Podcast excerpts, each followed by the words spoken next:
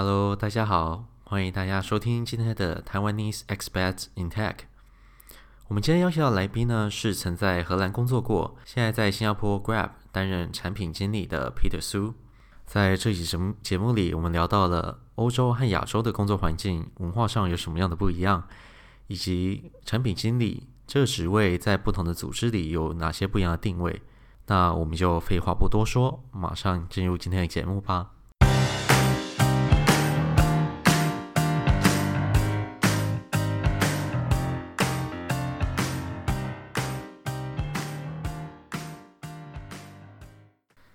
好，欢迎大家回到今天的 Taiwanese Expats in Tech Podcast。那我们今天来宾呢比较特别，呃，因为前面两集主要都是以邀请工呃在海外的工程师分享为主。那今天我们邀请到的是曾经在台湾、荷兰，呃，现在在新加坡工作的 PM Peter。嗨，呃，各位听众大家好，我是 Peter。呃，像我本业是工程师，所以今天的专业也不是我专业，可能。那可能就先请 Peter 稍微自我介绍一下，然后我们之后再来讨论说，像 PM 的角色会在不同地方会有什么样的不一样吧？嗨，大家好，我是 Peter。那我目前是呃，我一直都是担任产品经理，呃，就是 Product Manager 这样的一个角色。那呃，其实呃，最早一开始呃，就是当兵后，其实是加入呃资策会一个叫做新技术观测组，不过在那也没有待很长的时间。后来都加入了一个叫做呃 Google Look 的新创公司，当时是基本上是草创的阶段。那它其实比较有名的产品叫做 Whoscall，那是主要是一个帮你辨识这个陌生来电这种推销电话的这样的一个 mobile application。那在 Whoscall 在 Google Look 大概呃做了四到五年的时间，那当时经历比较多是这样子一个 consumer facing 的一个 product。那后来啊、到另外一家新创，台湾的新创叫做 iShift。那 iShift 它比较是偏呃给呃中小企业或者是给餐厅去设计的一个 iPad 的一个 POS，就是做一个结账、做一个餐厅代位、餐厅管理营运的这样一个系统。对，那当初呃前两份呃就是在新创公司都是在台湾，那其实呃呃应该说。经历了一些挑战，那特别是这些这两家公司都有一些出海，想要呃在不同国家出海的一个这样的一个计划，那也经历了很多挑战，所以就想说那就出国看看好了，所以后来就到了荷兰啊的 Booking.com，那也是在那时候认识 Bruce 大大，对，然后在 Booking.com 我们担任是产品经理，对，那在荷兰待了一年半多的时间，那。今年年初来到新加坡，那在一个叫 Grab 的公司，它是算是东南亚最大的一个呃网络叫车外外卖的一个平台吧。对，在这里担任产品经理的一个角色。对，所以一路上大大致上八九年的时间都是做呃产品经理这样的一个职务。据我所知，我们大部分听众到目前为止都还是应该还是以工程师为主啊，因为毕竟我自己的圈子就在这一块。那对于 PM 可能都有一些他们既定的想 象。那我不知道说以呃像 Peter 你自己本身一个 PM 的角度来看，那你觉得 PM 在公司里会是一个什么样的角色呢？是，对，因为呃其实一般人说听到 PM，其实就可能会有很多种不一样的理解。有人的想象可能是，譬如说他是 Product Manager，就产品经理。那其实更多人对 PM 的认知是在于 Project Manager，就是专案经理。嗯、那其实两者是有呃蛮大的不同的，因为 Project Manager 它其实比较在于说注重这个专案的管理、资源的拿捏，呃，如何去呃比较准时的去交付一个有品质的产品。对，可是产品经理呃跟他比较大的不一样的地方是，产品经理当然也涵盖一些专案管理的一些呃职能职责在，但是更多的时候，我们是需要去呃替公司或替这个部门找到什么是呃值得解决的一个问题。那这这个值得解决问题，当然说可以呃带来一些商业的一些成长啊，或者说对公司带来一些帮助。那进而我们跟团队工程团队去合作。把这个产品打造出来，推出市场，对，所以我认为，呃，我们比较常做的事情就是在于找到值得解决问题，然后把它打造出来。那不只是不只是只有在这个专案管理呃资源规划的这个部分。嗯，所以说像是 project manager，嗯，或许做一个简单的分类，那呃，比如说像是 project manager，他会是比较偏向实际执行面，他会比较在意的是实际执行面的东西，然后 product manager 呢就会是比较，比如说 roadmap 比较 high level 的对整个 product 的一个规划，可以这么说吗？我觉得简单的理解是可以这么说的，对，那特别是呃，譬如说。传统台湾比较多是这种系统厂、系统公司嘛，对。那其实他们的专案是很复杂的，因为是硬体的，牵涉到很多制造、很多材料、供应链等等的，所以其实他们专案管理也相当、相当的复杂。对，所以这个我觉得有他的专业在。那在于软，不过在软体的部分的话，呃，其实产品呃经理最主要真的就是在于呃找到一个值得解决的问题，然后一起打造出来。那像在以产品经理来说，比如呃，因为像你之前工作过的公司很多都是一路从小比较小，可能比较小的新创开始这样做上来，然后变成是比较有规模的一些公司。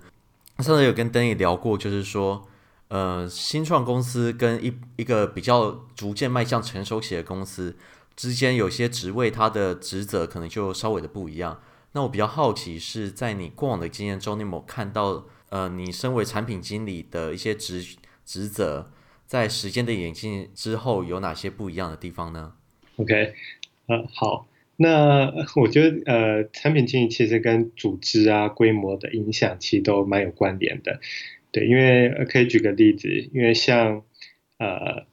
之前在不管在 Google Look 或者在呃 iChef，其实都是大概五十人左右的一个公司。对，那产品经理都是个位数，所以其实那时候呃，甚至在加入呃 Whoscall 的时候，那时候我是第一个产品经理嘛，所以其实公司的产品就是我的范畴，uh huh. 所以其实负责的领域是很大的。不过当然，因为人不多，我们能做的事情没并没有这么多，但是基本上我负责的领域就是整个产品这样的一个范围。那随着 Whoscall 的成长，我们陆陆续续有新的产品经理，那我们可能就会分，哎，有些人是负责，呃，可能是增长的部分，有些人负责留存的部分，或者说有些人负责特定重要的功能，类似这样做一个呃区分。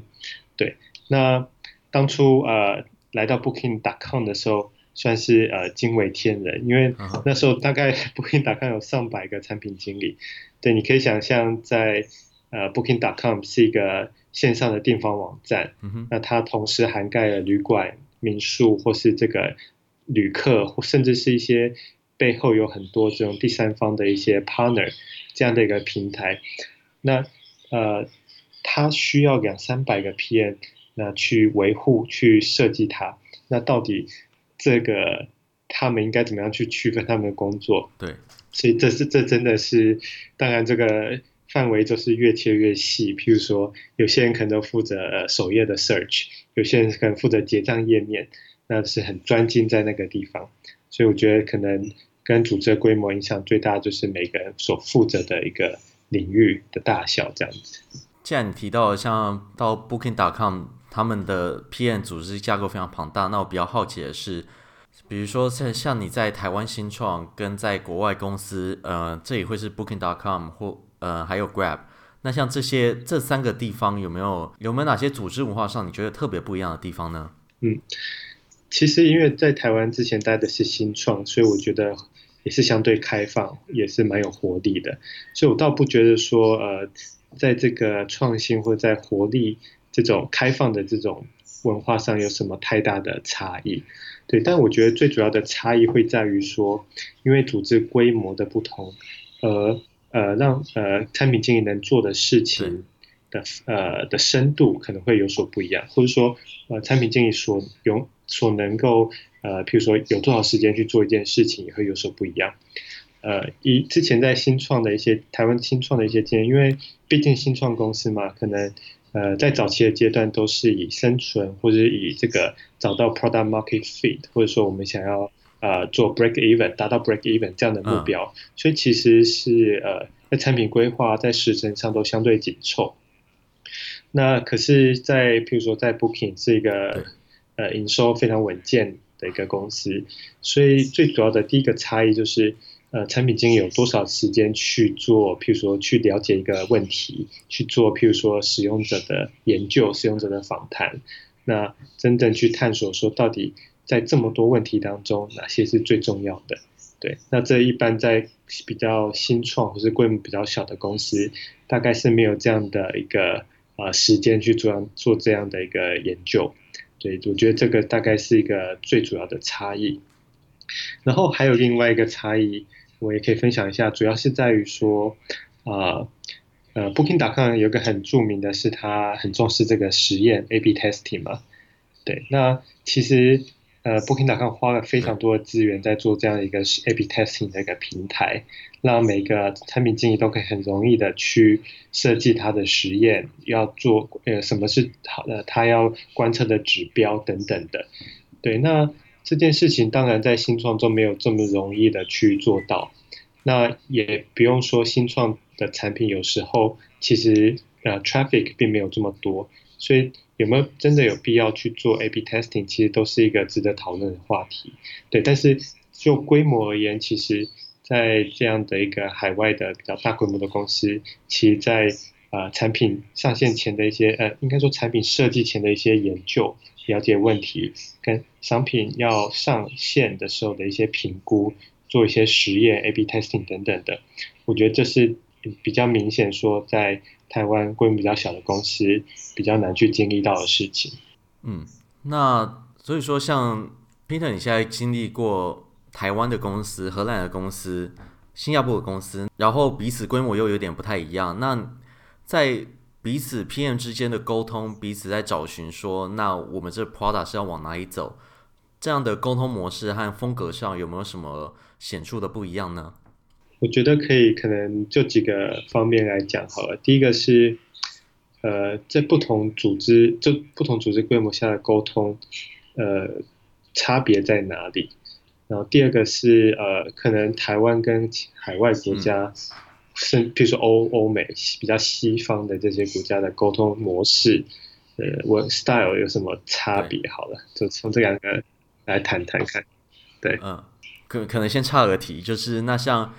Grab 跟 Booking 之间的员工组成有特别的不一样吗？因为像我自己在 Booking 经验就是，其实整个组织的多样性还蛮高的。很多，比如说欧洲来的呃同事，或者说是亚洲的同事也很多。呃，大大现在在 Grab，呃，那他们那边的组织构成会是怎么样？OK，嗯，其实我我之之前呃，其实 Grab 的组织的组成呃文化组成也是蛮多元的。那其实呃举例来说呃，其实呃新加坡本身就是一个东南亚呃人才的汇聚地。所以我们有很多人是来自于呃，不管是新加坡本地，或者说马来西亚啊、越南啊、呃、印尼等等的，都会在新加坡呃这个地方聚集。那其实 Grab 呃的总部在新加坡，其实就有很多来自于东南亚不同国家的人才。对，那除此之外呢，呃，其实我们有蛮多的同事是来自印度的。对，因为大家都知道，其实印度是一个。呃，是讲英文嘛？那他们其实共有很多呃，就是 computer science 的学生。那这当中很多人当然就变成工程师或者产品经理。对，那他们如果想要离开印度的话，也会选择是英语系的国家。所以可能呃，譬如说呃，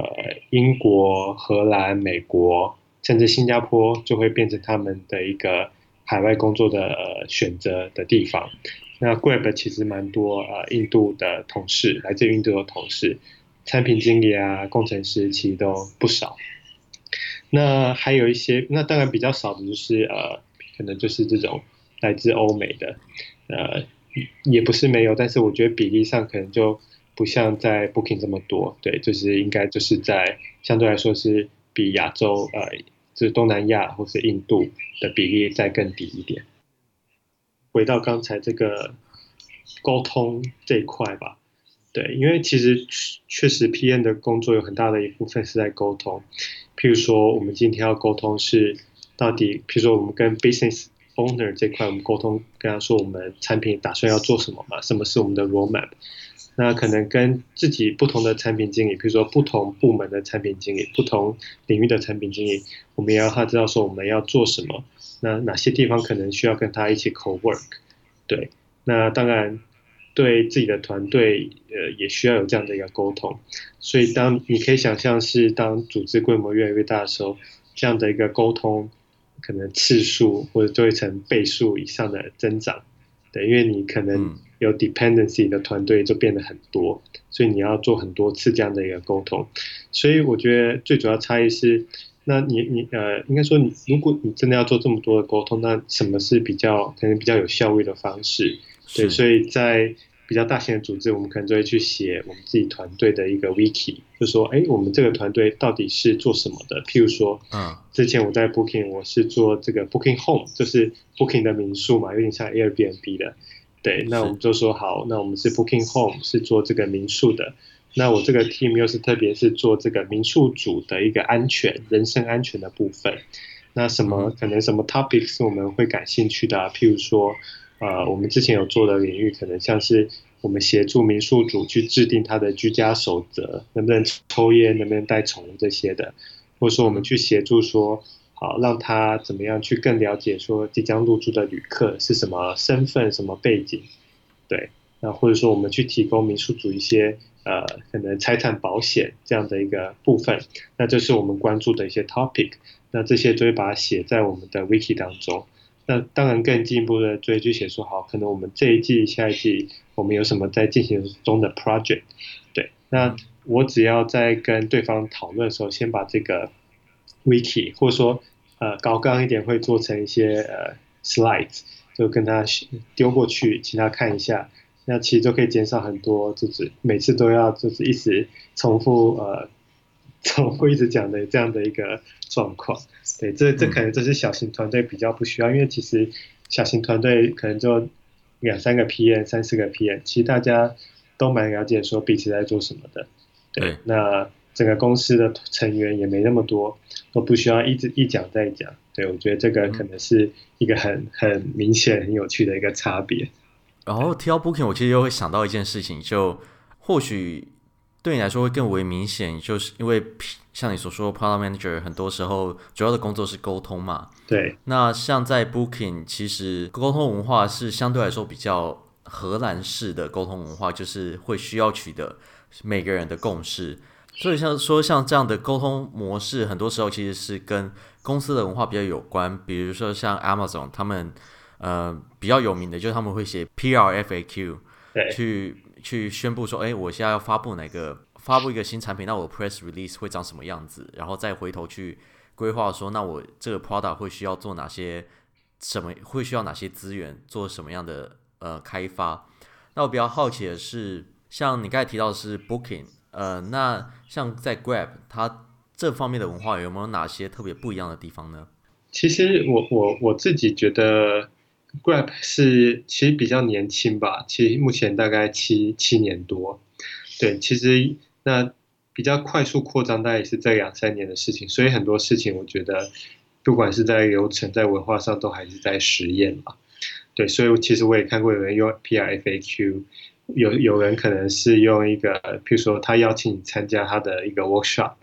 去去来邀请你参与说他的一些思考，比如说带你去。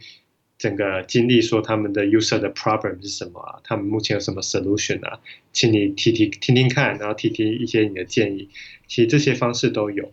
对。但是其实我会觉得，呃，Grab 跟 Booking 可能比较大的差别，就有一个地方我觉得蛮明显是，其实这边是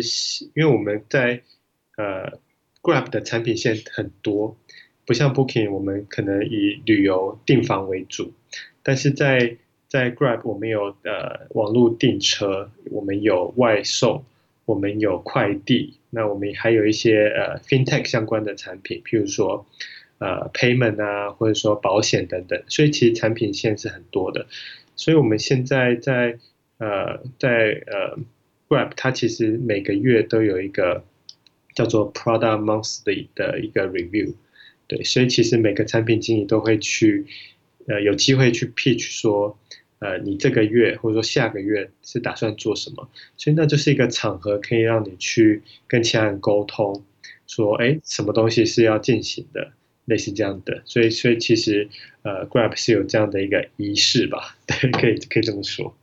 然后像刚才其实大大也有提稍微提到，就是跟 stakeholder 之间的沟通。所以说，像是在台湾的公司，可能新创嘛，stakeholder 你可能就是直接有跟 product manager 直接面对面的机会。比如说像在 Booking 这样的大公司，或者说比较文化不一样的公司，这之间又有什么样你觉得特别有趣的差异呢？呃，确实，呃，新创其实组织规模比较小嘛，其实。就蛮扁平的，譬如说之前可能就直接有机会就跟 CEO 啊，或者说跟呃 CTO 我们直接讨论，对，或者公司的创办人，对。可是在，在大大型的公司像 Booking 和 Grab，其实组织的分层就比较多了。那其实 Booking 是一个非常成熟的公司吧，其实就是用同样的模式，线上订房这样的一个模式。其实都行之有年了，对，所以其实就我之前的呃接触的一些呃专案，其实没有太多需要跟呃 business 端沟通的这样的一个需要，大多都是产品我们自己解决。譬如说我们要做什么，那我们就跟我们就自己去提，然后顶多就是上面一层，譬如说那时候是 product manager 嘛，那可能上面一层是比较 senior 的，他负责整个。整个一个呃负责三四个 team 这样的一个这个 level 的一个 PM，那去跟他讨论说，哎，这个是呃我们打算做的，那其实多半在这个层级就可以解决，就可以完成决策。对。那比较好奇的可能就是因为像这样的话，呃，可能每个 product manager 对于自己的产品或对于自己负责的这一个区块都有不同的想象。那像在 Booking 这样的。大公司他们会怎么统整出一个比较共同的愿景，让大家不会在说前进的时候发散整个专注的方向呢？OK，对，这是一个很很好的问题，也很重要。那我我举之前的例子好了，因为在之前是在 Booking Home 嘛，那 Booking Home 大概呃，我们可能有分几个大的一个。主题，譬如说，有些人是负责旅客端的，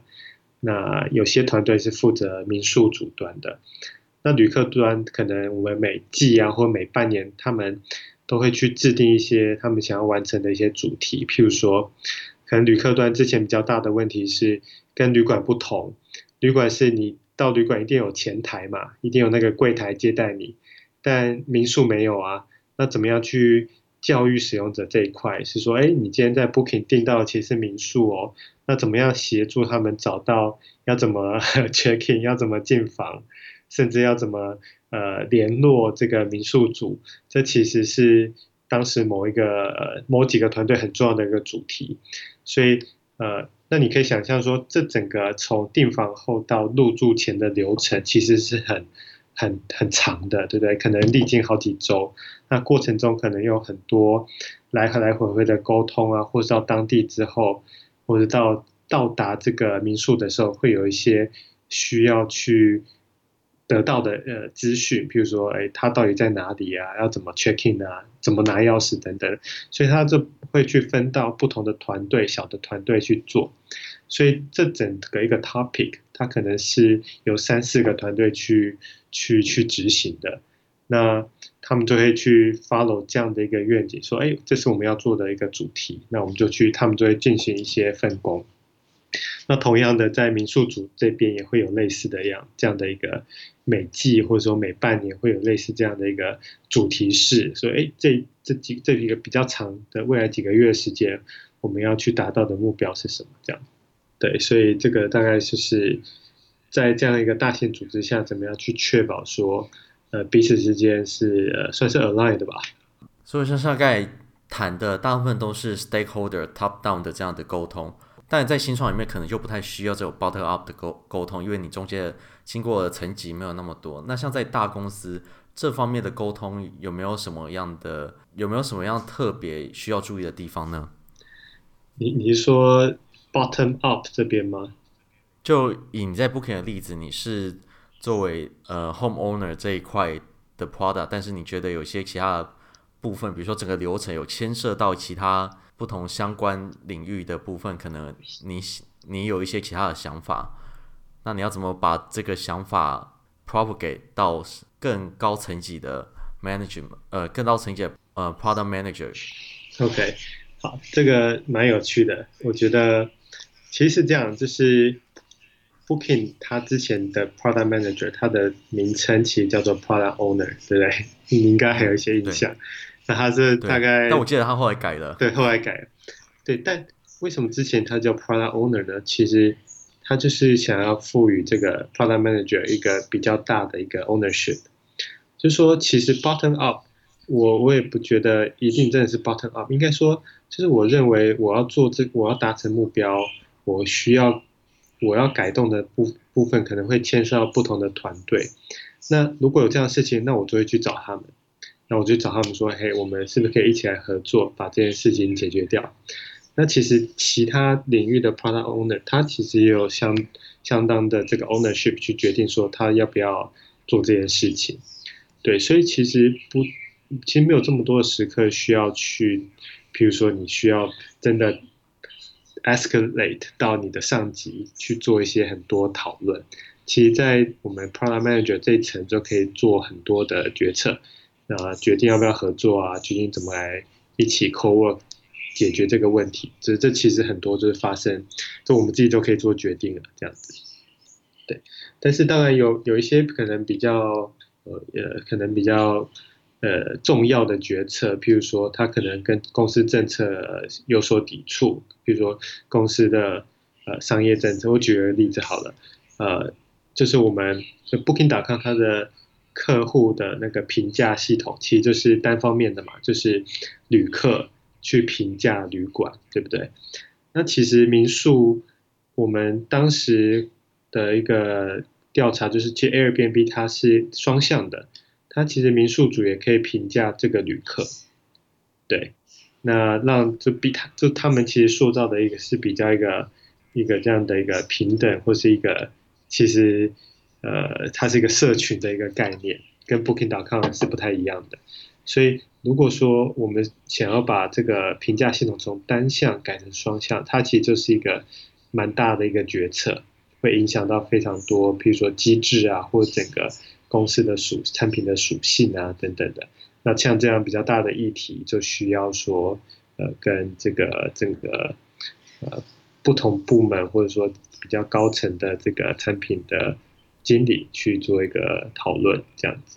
那像刚才你有提到，呃，合作这一块，对，嗯、呃，那我当然，身为工程师，我蛮好奇的一点就是，比如说你在台湾的新创，以及到了国外，呃，像是 Booking 或者像是 Grab 这些，呃，不同公司之间与工程师的互动，是不是也会随着组织结构的不同而有些不一样呢？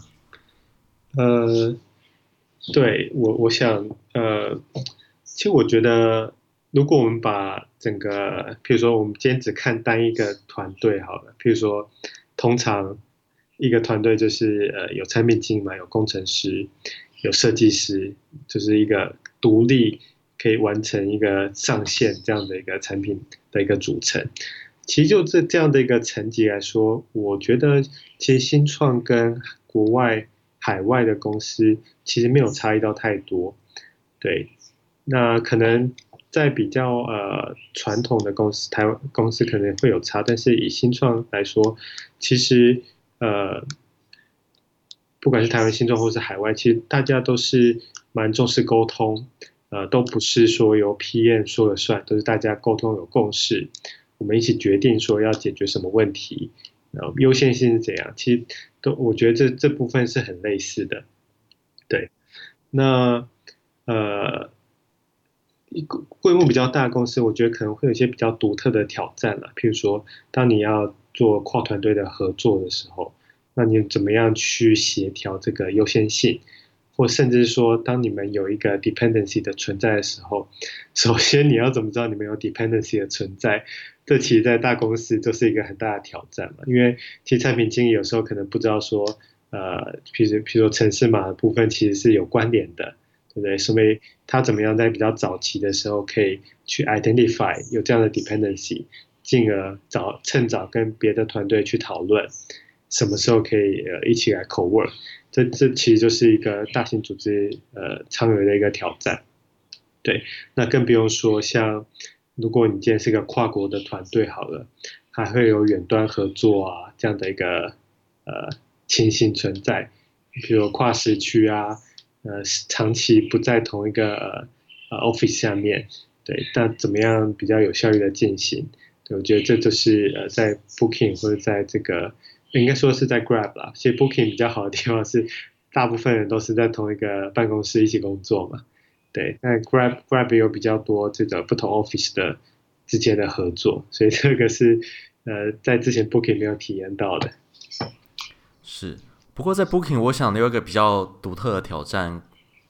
呃，相较于台湾来说，就是刚才也有提到的，团队成员的组成其实非常的多样。对，那我蛮好奇说，在你在 Booking 这段期间，有没有遇到什么比较不一样的？情况比较特别的情况是你在台湾可能几乎没有遇到过的。呃，对，如果说到文化的话，我觉得，呃，其实每一个要从台湾出海的这个台劳们，对不对？其实都会有一些 文化上的适应挑战。啊、我觉得其实有，呃，譬如说，我当初在 Booking 的团队啊，它其实是一个很偏美国文化的一个团队。英美文化应该这么说，因为我们的，比如说我们的 developer、designer 啊，或是呃我们的 team lead，其实就多半都是从美国、英国、爱尔兰来的，对，所以其实是很不欧陆的一个团队，跟跟其他 booking 的团队来比，对，所以其实呃当初在加入，譬如说你你工作，你总会有一些呃闲聊午餐或是。呃，团队去去去 hang out 这样的一个机会嘛，所以其实很多时候需要去了解说，哎，到底这个他们的文化是怎么样？譬如说，他们特别喜欢玩的一个东西叫做 pub quiz，就在酒吧里去玩一些猜谜的游戏。对，我不知道不知道大有没有经历过，就是几个人约在这个酒吧里，然后就说，哎，然后主持人就会有一个好几个。就是一些题目，让大家去这个抢答这样子，对，这这好像是就是英国特别流行的一些文化，对，哎，是哦，因为像我现在同事很多都是一都是英国人，那我们导师喝酒就是喝酒，要可以在五四三，OK，就在那边就在那边嘴炮，在那边讲干话，但好像比较少会玩这个游戏，OK，好，那应该说我们那时候团队特别特别喜欢玩，所以。然后，然后你就会发现，哇，那些题目真的很难，因为不是你，譬如说不是你平常熟悉的嘛，比如说到底这些欧美的电影是什么啊，流行的明星啊，这些其实都都是一个对对这种，比如说不是欧美文化长大的人来说，都会是需要去去花时间去理解的，对，嗯，对，没错，对，所以我觉得各个加入不到各个文化的团队都会有类似的挑战吧。对啊，对啊，以我的经验来说，比如说我在 Booking 那时候的团队，其实大部分呃，比如说我曾经待过一个团队是俄语系的同事比较多，对。然后像我们 manage，像我们那时候 team lead 也是也是讲俄语的，对。所以就会发现说，哎，那团队的我我们团队的。气氛文化其实是比较拘谨的，是。然后他们其实做事也相对来说会比较一板一眼，是。然后像我现在加入的团，像我现在在德州这边的团队，主要也都是巴西人为主，然后就会发现，哎，其实里面团队气氛会稍微比较活泼一点，就大家会比较呃开朗一些。对。所以的确，团队的组成会会是还蛮不一样的，然后向心力我觉得也会有有所差距。对，不过我我觉得，呃，就我们呃，应该说，当然也不会比较有，比如说先入为主的观念啦。比如说，我们觉得不同对啊，什么民族应该怎么样？因为其实这样，当你这样想的时候，人家肯定也会这样想你。比如说，哎，华人、台湾人这是怎么样讲？所以我觉得还是说，呃，一开始多花一点时间了解你同事的一些文化或者他的一些沟通的模式，我觉得还是说可以在这种跨文化的环境下，就是比较容容易呃工作的融洽，或是比较有信任的这样一个关系的，我觉得比较的重要的一个呃步骤这样子。嗯，对啊，对，因为毕竟大部分，毕竟大部分人都都是来到海外工作的，所以其实就是互相包包容不同文化，大家都想体验一下不同文化所带来的冲击，然后带来新的观点，而不是说真的就是说，哎，我觉得你就是怎么样，这样其实蛮不好的。对啊，大家都是外劳这样子来打工，真的，大家都是像我们两个都是海外的台老这样，是。那像我们刚才谈了很多团队之间的沟通与合作，呃，这里想谈的，接下来想谈的比较会是回到个人为主，因为我记得像，嗯、呃，应该是前几个礼拜吧，有看到 Peter 你在 Facebook 上面有提到说学习和成长重要，还有你到不同公司不同阶段你所察觉到的，呃，你所发现某些不一样的发发展的职业发展的可能。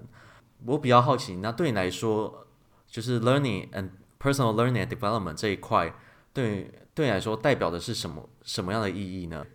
呃，确实，我觉得呃，因为你看我们，我我想大部分的台劳为什么会想要呃到海外去工作？觉得很有几个原因嘛。第一个呃，当然是希望有呃追求比较好的薪资，那更大的舞台。可最终有另外一个很重要部分，就是也希望自己在专业领域，不管是呃硬实力或是软实力上都有所精进。所以这个 learning and development，就是我觉得就是也是很重要的一块，就是在呃在海外工作的时候需要去呃思考或评估的。对，那我我觉得对我而言，呃。呃，learning and development 就是应该说，就是我在希望在海外工作能够学习到什么，希望能够怎么样的成长吧。对，那其实当初会希望到海外工作，当然最重要原因是想要体验一下，或者说想要深刻的经历一下这种比较大型公司，他他们是怎么运作的，譬如说不同部门间沟通啊，怎么样做一个策略，或是比较长期的这样一个规划。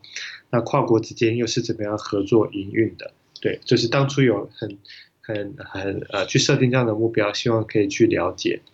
或者说呃，我也知道说很多事情是在小型的公司没办法学到的，譬如说这种像 Booking.com 的 A/B testing，就是我觉得它系统做得很好，就是让一个产品经理可以学习到怎么样去做一个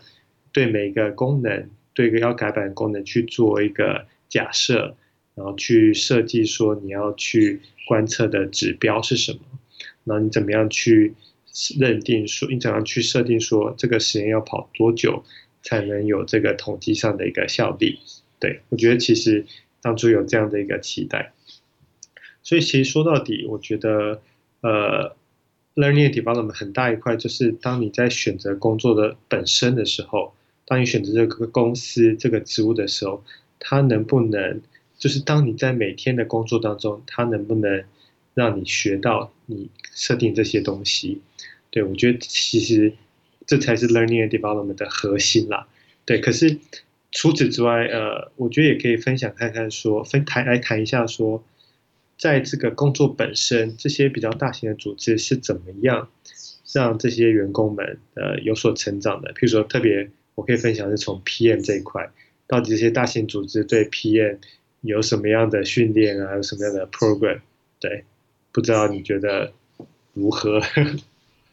没有没有，这刚好你已经先爆雷了，这是我接下来想问的问题。OK，就是就因为像的确像你所说的，一开始在台湾新创，可能就是边做边摸索嘛。对。那像比如说到了 Booking 这样比较大的公司，甚至是 Grab，他们可能都会有一些，应该都会有一些比较不一样的。Learning and development 的一些策略，或者说一些 program。对。那比较好奇的是，那这一块有没有什么经验是你可以跟我们分享的？有有，这边有蛮多的看见。不过不过，当然在讲这些呃这些 training 或 program 之前，我还是觉得，其实每天工作的本身还是最主要成长的来源啦。也就是说，其实做中学，嗯、就是你你你在做什么，你能你在做的东西，跟你从中能够学的，还是你能够成长的主要的来源。对，可是除此对。对因为像对工程师来说，我想这应该也是很多人的经验。对，但我比如说像我，我会觉得说，像你一些公司提供的 training，或者说你自己，或者说是提供一些学习学习的 budget，让你自己去学一些其他的东西，我觉得都是对，等于说都增进你的一些技能。然后，但是这些技能实不实用呢？是你要实际投入到工作上，你才可以体验到说，诶，这个适不适合我，或者说这个。我学了，但我有没有什么需要改进的地方？所以我也蛮同意你所说的，就是真正让你成长、呃，学习最多的地方，其实还是在你的日常工作之中。对，没错，对。但在在这些大型组织，它确实是有一些呃，有有系统性的一个方式去确保说他们的呃，比如说他们的员工或者他们的 product manager 是是有也有有这样的一个呃。对他们的要求，譬如说对他们期待都是能够达到的，所以他们会提供一些训练。譬如说，呃，我觉得就从这个从加入公司开始吧。其实第一一加入公司，其实一开始就会有一个 onboarding 的一个 training，所以让你去了解说这个公司的历史啊，有哪些部门啊，他我们呃公司营运的状况啊等等的。就是让你呃有个最基本的对公司有个了解，比如说公司的愿景是什么，那这几年的目标是什么？对，因为呃，我觉得对每个员工，不只是产品经理，其实对于公司的现况的了解，有没有认同感，其实我觉得对日后呃能不能呃认同这个公司发挥呃价值，其实有很大的一个呃影响。我也蛮同意这一点的，因为呃，我觉得像可能经历过新创的人，大家都会比较理解。很多时候，你加入新创，并不是为了他的配比较好啊，或者他福利比较好，因为他们不太可能跟大公司竞争，而是你真的认同这个产品，你觉得你能够在这家公司或这产品发挥影响力。很多时候，这才是呃，至少这是我以我的观点来说，这才是你为什么会想要加入一些新创公司的原因。对。对，那大大公司也许就没有这样的一个呃，对，像你讲这样的一个情愫在嘛，所以他其实会设法让你比较，应该说让让你先理解这个公司他们的愿景是什么，那让让你一开始就对这个公司有个了解。呃，Grab 有个蛮有趣的地方是它，呃，它有一个体验的活动，让你去更了解公司的产品。就说在好像在 onboarding 的第二天还是第三天吧，你要去当那个外送员。哦，对，就是有点像是，所以这样算有聘雇关系吗？呃，我也不太确定，但是比较是 一个体验的活动吧，就是说你真实的去呃送餐两个小时，然后去了解说整个这个快呃就是这个外送员他们是。怎么样去跟我们产品做一些互动啊？他们会得到什么资讯啊？怎么样跟消费者做互动啊？所以可以更深层的去体验对这个产品的整个流程这样子。对，那这是 onboarding 嘛？那呃，像 Booking 或是 Grab，其实 onboarding 大概都是三天左右，就是让你去了解部门，了解各个部门啊，组织架构啊，然后。有什么重要的一些文化愿景等等的，对。那有些公司它其实 onboarding 的时间更长，比如说有有些呃公司有 boot camp 嘛，对，那是好几周的。嗯，我记得像是 Facebook 大概就是一整个月，然后之后才会结束之后，你才会确定说你分发到呃哪个 team。对，那我觉得这是一种，那我觉得真的就像是。重新回学校的感觉，对，你重新 去了解说，哎，这个公司有哪些团队啊，然后有哪些有趣的主题啊，对，然后摸索探索一段时间后，再决定说要去加入哪个团队，对，所以这是呃，对不同公司的方式，但是 Grab 跟 Booking 就是有一个 onboarding 的一个 program，让你首先先了解公司的状况、组织架构，对，那之后的话，呃，Booking 它有一个 PM 的 training，大概是希望你在加入公司一两个月内可以完成。它也是一个三天的训练，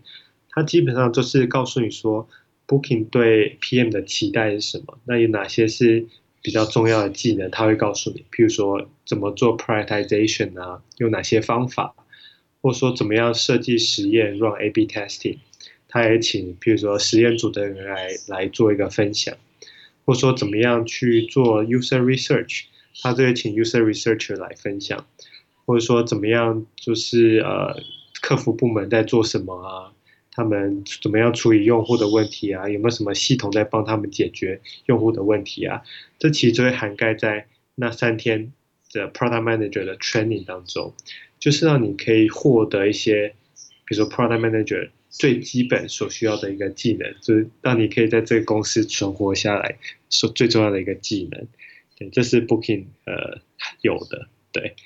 对，嗯，我觉得是蛮好的。嗯，那像在整个 Onboarding Program 结束之后，真正投入投入到团队里面，比如说像 Booking 或者说像 Grab，还会提供哪些，比如说学习上的资源，让你可以去补足你自己觉得不足的地方吗？呃，其实有有蛮多的，呃，我们那种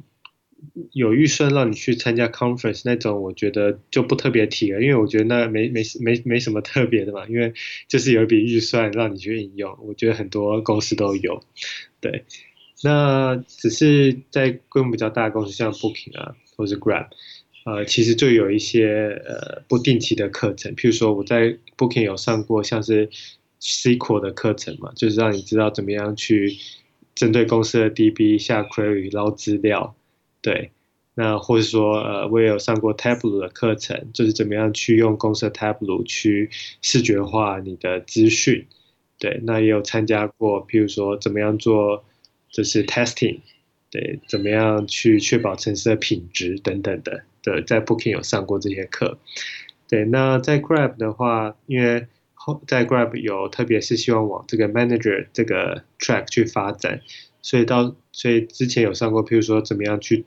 做 interview 啊，怎么样去带领团队啊，那怎么样去呃 coaching 别人呢、啊？就这方面针对 manager 的课程，就是有也有参加过几个不同的呃 training 这样子。那所以就是针对说你想学习的 topic，其实在大型组织都会有一些。呃，相对应的课程去学习。所以像大大刚有提到，就是说你接下来会比较想往 manager 这一块去走。那以你自己的经历来说，你在这段经历过这么多公司、这么多不同文化的旅程之后，你有看到对 PM 而言有哪些不一样的 career path 可以继续往前走的吗？嗯，呀、这个这是个很好问题。呃。我觉得，呃，确实这又是一个受到组织规模影响的问题。对，因为譬如说，你可以想象，在新创公司或在规模小、比较小的公司，你可能一个公司就是总共加起来就是三五个 product manager。对，所以其实它并不需要，应该说在管理阶层架构上，它不并不需要太多层吧。对，虽然说你会随着经验。累积而晋升，但其实就就组织结构来说，并没有这么多 level 而言，可以可以划分。但是，比如说像现在 Grab 或是 Booking，其实都有好几层、好几个 level，至少都有六七个 level 以上。对，所以你就可以知道说，哎，每个 level 它对 PM 的期待是什么？譬如说，对 Product Manager，通常的期待是你可以独立的去完成，譬如说产品的上线啊，对。那可能对 Senior Product Manager 期待可能是呃更重要的产品啊，或是呃跨部门的这样的一个沟通啊等等的，对，那可能对更接下来就会，比如说会去区分说你是要往管理这个方面走，还是说往这个 Individual 呃 Contributor 所谓的 IC 独立贡献者这块来走，就会有一些不同的呃设计，就不同的期待了，这样，那。这个可能跟也跟工程师这边差不多，就是你可以往，就是说呃，individual IC 这边走，就是变成对，就是呃，不用做管理的，对，或是你希望往这个 people manager 那边走。嗯哼，记得最近有听到一个算是一个职涯模型吧，就是对工程师来说，其实就有一点像是那种 Aquaman 的那种三叉戟的感觉，就是有 三个三个尖尖端点，一个是呃一个大概就是 principal developer，就是你是专精在开发上面的，对。然后你其实也 就是你有同时具备广度跟深度。对。那另外一个是 people manager，就是比如说 engineering manager，你是对与人之间沟通如何管理团队是比较有所专精的。对。那另外一个就会是呃 specialist，就是你这里就是广度可能稍微局限，但是你的深度就是是十分的深。对。这样的这样的一个分类。对。那我比较好奇，呃，像因为这样听起来其实跟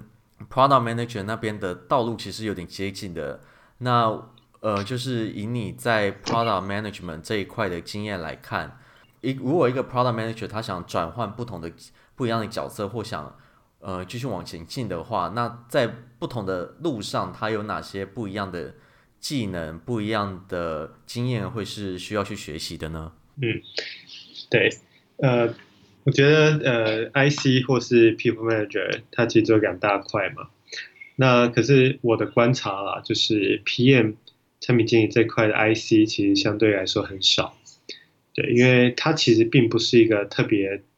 需要很专精领域的一个角色嘛，不像工程师，他可能呃有些人会往呃演算法，有些人会往系统设计走，那都可以到钻到很深，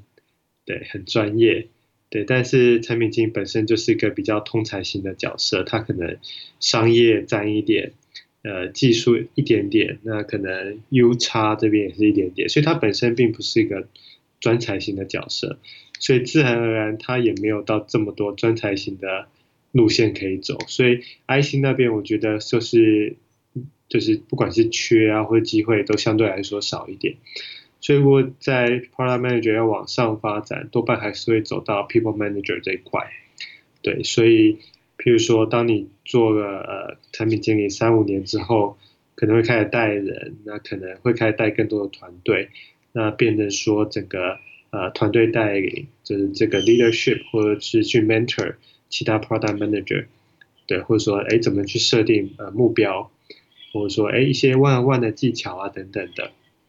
或者说在呃对上面的管理 stakeholder management，比如说可能还会有更高阶层的产品啊，比如说 CPO director 这些，怎么样对上面向上管理，这些可能就变成说产品经理就随着呃经验的累积，要往这个 people manager 这个方面发展的时候，会需要去学习的一些新的部分。刚有提到你当初之所以会想要往海外发展，有一部分原因就是因为。呃，personal development 这一块嘛，对，那我那当然，你接下来可能就到就到可能大部分人比较好奇的主题，对，就是说，呃，像因为你现在到了去过两个国家，一个是荷兰，一个是新加坡，对，那像这两地跟台湾相比的话，你觉得有哪些？当然我们之前有聊过荷兰了，但就这三地相比的话，你觉得有哪些各地会有怎么样不一样的优缺点吗？然后你可能出去工作的话，会需要哪些？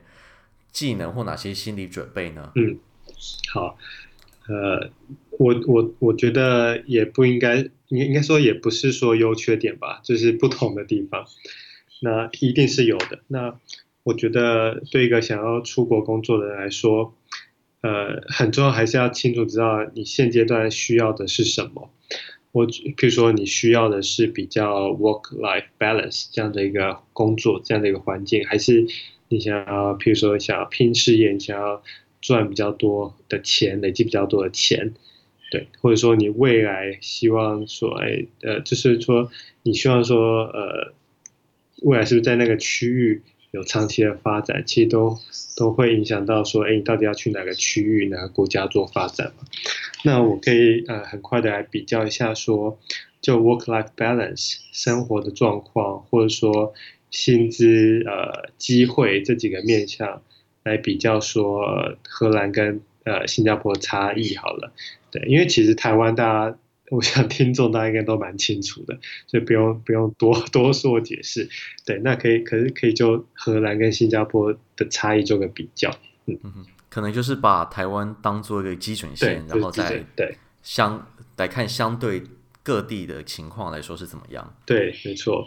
好，那我觉得先就就就这个难，就是这个适应的难易度来说好了。我觉得新加坡算是初级的，对，荷兰大概算是中高级这样子。对，对怎么说呢？因为呃，我记得当初去荷兰的时候，花了很多时间在，比如说在跟政府办一些文件啊，或者说去了解当地的一些水电，比如说生活疑难杂症，像水电啊这种，水电 暖气，对，然后然后一些一些什么。污水处理费对之类的对，对，那因为我当初有带呃宠物，就有带狗到荷兰，所以也花了很多时间在研究。那我觉得最最惨的就是全部这些文件都是荷兰文。哦，对 对，就是只能靠 Google 翻译去，真的一个字一个字去理解，说到底这个是什么意思？那就是猜，就只能猜个七七八八这样子。对，那。所以我觉得就是那种难易度，我觉得还是比较高啦，因为毕竟大家会荷兰文的应该很少吧，对，所以就有一些适应上的难度在。那不过新加坡，呃，大家都知道说它是一个华人为主的国家，那英语是通常是政府的一个文件的语言，所以。其实对于大部分的台湾人来说，要来新加坡是呃工作，其实在适应上是很容易的。不管是你其实很多时候讲中文也可以通，或者说大部分文件是英文，就是你比较熟悉的这个第二第二就是的的这个语言。对，所以我觉得这个是可以给大家做个参考。对，我想天气方面应该也是十分的相似。呃，其实不见得，因为呃台湾还是有一些呃。热天跟稍微冷天，啊、嗯，冷天就还是稍微有一些四季的变化。对对，譬如说一年可能有几天有寒流，可能到十度以下，嗯，夏天热到三十五度、三十六度。不过新加坡大概就是中年，大概都在三十度上下。对，那不会说热到像有时候像台湾这么热，但是也完全不会有凉的时候。嗯哼，哦，附带一提，我们现在在录这集的时候，荷兰这里刚好。荷兰这里是十一月中嘛，然后现在的气温大概是这个礼拜大概都均温四度，然后体感零度。那 Peter，你那边新加坡那里现在是几度？我 我觉得应该有二十二十五度以上吧。对对，所以就是天与地的差别，那供大家参考一下。对，那我觉得第一，这刚才这个适应难易度是第一个。那再来是这个 work-life balance，大家应该说你现阶段的要求，我觉得整体来说，欧洲的公司跟亚洲的公司相比，欧洲公司还是更重视 work-life balance。譬如说，呃，第一个是年假上，在荷兰，当时 Booking.com 有二十六天的年假嘛，对，我我我听说好像法国还更多，就整体来说，他们是更重视这样的一个，呃，因为像，嗯，对。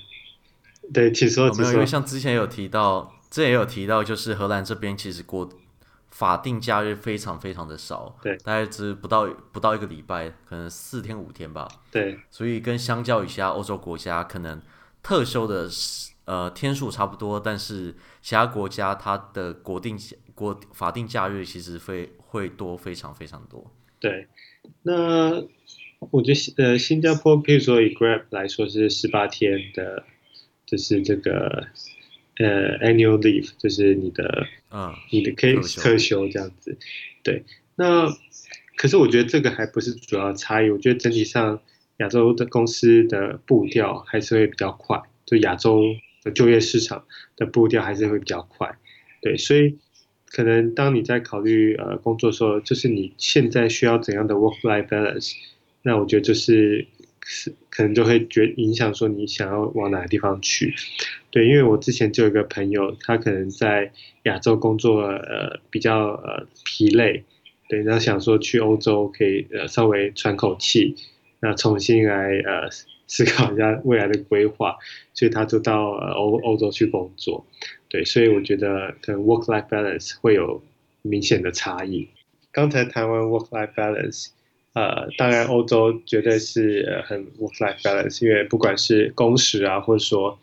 他生活的环境，其实大家都是蛮注重生活的，就是工作以外的生活，譬如说，呃，你在家煮饭啊，或者说假日到公园走走啊，去附近的城镇、国家旅游，这都是在欧洲很呃普遍的一个环境。而且亚洲工作上还是比较紧凑啦。不过新加坡当然，呃，如果你要去附近的小岛旅游也是挺方便的，认识很多在这边工作比较久的人。对，因为新加坡很小，所以都他都会要旅游，就是得得往外飞。对，对对，那而且回台湾也比较快。对，但其实也没有到这么近，其实还是要飞大概四个半到五个小时。啊，对对对。还没有没有，但跟在欧洲哦，对，这当然只飞十三个小时还是少很多。对，那真的现在想起来都会怕。真的，我觉得在飞机上十三个小时真的是非常煎熬的一段时间。对对，没错。对，现在现在相比当然是近得多。哦，然后还有时差问题，因为比如说像在欧洲，我们现在呃，像现在。离开日光节约时间，我们跟台湾还有跟新加坡的时差就回到了七个小时。对，那新加坡跟台湾基本上是没有时差的。对，那呃好，台湾的 work-life balance，那其实另外一块大家可能比较关切，就是在比如说薪资啊，或者说在就是这种生活开销上面。对，那其实新加坡它是一个薪资蛮高的一个地方。对，所以通常都是可以到台湾的，呃，看看你的 level 了。不过通常都有一点五到两倍，甚至更高这样的一个薪资的一个差异。那跟欧洲比较大的区区别的话是，其实呃，新加坡的所得税是全球知名的低，对，就可能都在比如说个位数或是了不起十几个 percent 这样的一个所得税率。对，所以跟荷兰动辄，譬如说，假设荷兰当地人可能动辄五十 percent，那可能外国人可以减免，但还是有三十几趴这样的一个税是差非常多的。对，我想这这是很多人在选择要不要来荷兰，或者说，嗯、呃，整体来说到欧洲国家工作的一个痛点，就是至少像荷兰这种，至少像荷兰，它的所得税都是非常非常高的。对，没错。那所以，所以新加坡这点大概就是优势。那呃，所以可能如果是说你是拿一样的税前薪资，荷兰、新加坡相比，那在税后当然可以，呃，实际上得到的是多得多。那可能呃，听众朋友也会好奇说，那那新加坡或荷兰，这实际上我我实际上这样居住起来，呃，阿姆斯特丹跟新加坡开销上的差异是很大吗？那其实。大家都知道说，呃，可能很应该说不是大家都知道，应该说很多人知道，啊、呃，阿姆斯它的房价租房也是越来越贵，平均可能你要租一层这样的一个小公寓是在一千五百欧到一千七百欧一个月嘛，对对，然后可能五十平方米左右，对对。那其实新加那那我觉得荷兰是比较平均的，就是。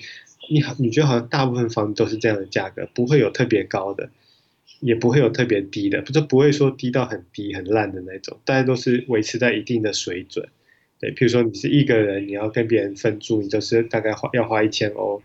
如果你是要租一一层的小公寓，大概就一千五百到一千七百欧这样子。对，那新加坡的话，其差异就会差非常大。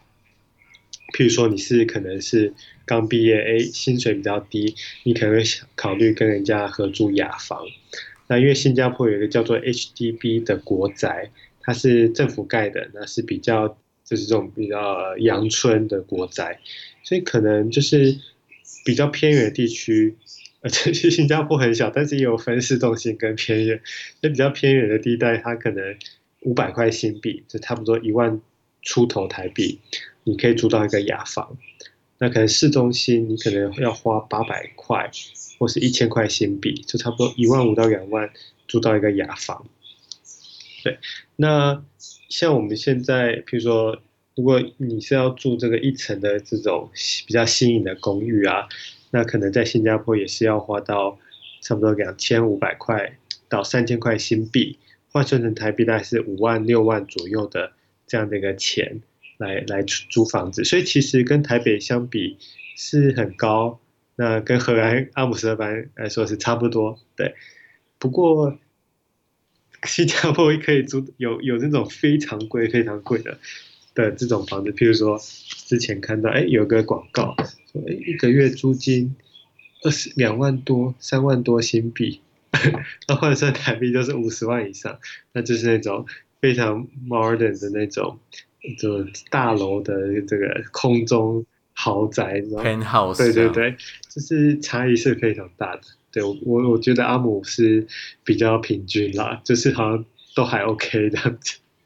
对哦，不过当然以绝对的房价来说，好像大家都会觉得很多。那可能或许我们可以从比如说。呃，薪每月薪资的占占比去比较，或许会比较公平一点吧。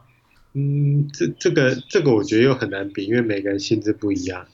呃，是，对对，对。那可能就是以比如说大大之前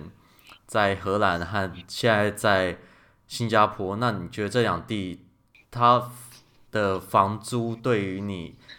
每月可支配所得的影响，呃，差异大不大呢？嗯。其实我觉得关键就是刚才先前提到的所得税的差异了。所以如果是税后的话，我觉得新加坡的呃，就是这个租房的占比就比荷兰来的低。对，也就是说我实际上可以支配的钱会比较多。对啊，啊，对，那我觉得这一切都是因为所得税的关系。对，对，因为我之前呃，应该说呃。刚才提到新加坡可以租的房子差异很大，对，但是我我自己觉得，如果你是住都是类，就是相对都是公寓，那我觉得其实和阿姆斯跟新加坡的所呃房租是差不多的，对，对，那真正那会影响到你实际上可支配的钱，那就是你的呃薪资跟所得税的差异了。那可能很多人，诶，之前有些人可能来新加坡会觉得，哇，这里的消费好贵。那是这样的，就是对观光客这种消费是非常贵。譬如说你要去吃馆子啊，这种喝酒啊，这种东西在新加坡特别的贵。但是新加坡也有很多这种算是庶民的小吃，譬如说他们很多这种食堂叫做 food court，那其实很多时候是台币一百元以内可以打发的这样的一个消费的水平。那跟这种观光客吃的餐厅，动辄呃五百块台币、一千块台币，其实有很大的一个差距的。对对，跟荷兰相比，就是差距是十分的大。对，因为荷兰基本上你没什么小吃可以吃，没什么东西可以吃。对 对，譬如说啊、呃，如果你真的要每餐都吃三明治的话，那也许还可以压在一定的金额，譬如说，对，但还是会比三。还是会比台币一百块多很多。对，大概三五百块跑不掉。对，对，所以呃，这个这个吃吃的部分，我觉得这边是呃荷兰，就是新加坡是比荷兰低得多这样子。如果是指比较平民的食食物的话，嗯，对。那最后呃，可能再比可以还比的是一些工作机会吧，对。就我我觉得荷兰其实大公司说实话不多。如果当初就台湾人比较熟悉的，可能就 Booking，或者说像呃布鲁斯大大工作的 Dazn 啊，或者是说呃 Uber，它有在呃阿姆斯。那除此之外比较少呃知名的软体公司在阿姆斯吧。对，那可是，在新加坡，因为新加坡它是很多公司的。APAC 的总部，亚太区的总部，嗯、所以譬如说像 Google、Facebook 都有在这里有呃，就是有呃办公室。那当然也还有 Microsoft 啊、Amazon 啊，或是一些呃国际知名的公司会，譬如说 Netflix 会在这里设呃区域型的办公室。所以其实它就软体公司做机会来说的话，我觉得是还。还蛮 OK，蛮多的，还算是蛮容易找到不同的机会的，对啊，那当然也有像我们 Grab 是我们新加坡 local 的，算是很不错的一个软体公司。是，所以现在是大举征才中吗？呃，对啊，对啊，这是这是有有有不错的一个机会这样子。那这这是对啊一些工作机会上的一个比较，对，学学新加坡机会，我感觉是比荷兰再多一点。对，如果你是比较想要往这个大型的组织去发展的话，因为像在荷兰，我自己的经验是这边真的纯科技公司相对来说选择还是比较少，而且比如说像这里很多公司都还是比较嗯传统的公司，所以他们用的技术。以工程师来说，可能他们都有一些 Java 或 .NET 技术，可能就比较不是那种最新的技术。对，呃，所以对，所以就相对来说，以工程师来看的话，机会可能相对来说是有比较稳定的机会，但是真的比较突出了比较新颖的国际、比较令令人感兴趣的机会，可能就会再少一些。对。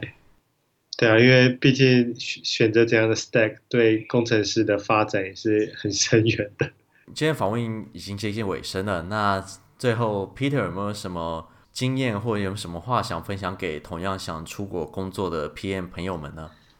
嗯，我对对于想要出国工作的 PM 朋友们，那我觉得现在就是有这样的潜力的人已经很多了。对啊，那我我其实一直都没有觉得说呃哪里好或哪里不好，但是。如果有机会的话，能够多看看，我觉得对于个人职业的发展，我觉得呃应该是好的，因为你经历的比较多，譬如说不同规模的公司，呃不同文化的这样的一个冲撞，所以对未来在呃看产品啊，或者说跟呃不同的呃文化的朋友合作，对，我觉得其实都是有帮助的。那今天分享了很多是关于说，譬如说，呃，台湾或者说跟海外或者欧洲跟亚洲，在这个组织沟通或者说在团队合作，对这样的一个比较。那当然最后也分享了一些，譬如说，呃，荷兰跟呃新加坡可能一些呃生活啊，或者说在薪资在机会上的一个呃比较的差异。对啊，所以如果如果各位听众有兴趣，或者说想多了解的，也可以欢迎。不知道怎么联络我，但是可以透过不对，可以透过我们可能会再放个 Facebook 连接或什么的。对，不过可以透过 Boost 大大介绍，我觉得也是没有问题的。那今天就谢谢 Peter，呃，来上我们这一节节目啊，很高兴能够来这来这里分享。好，那就呃各位听众，我们下下次再见喽。拜拜，拜拜。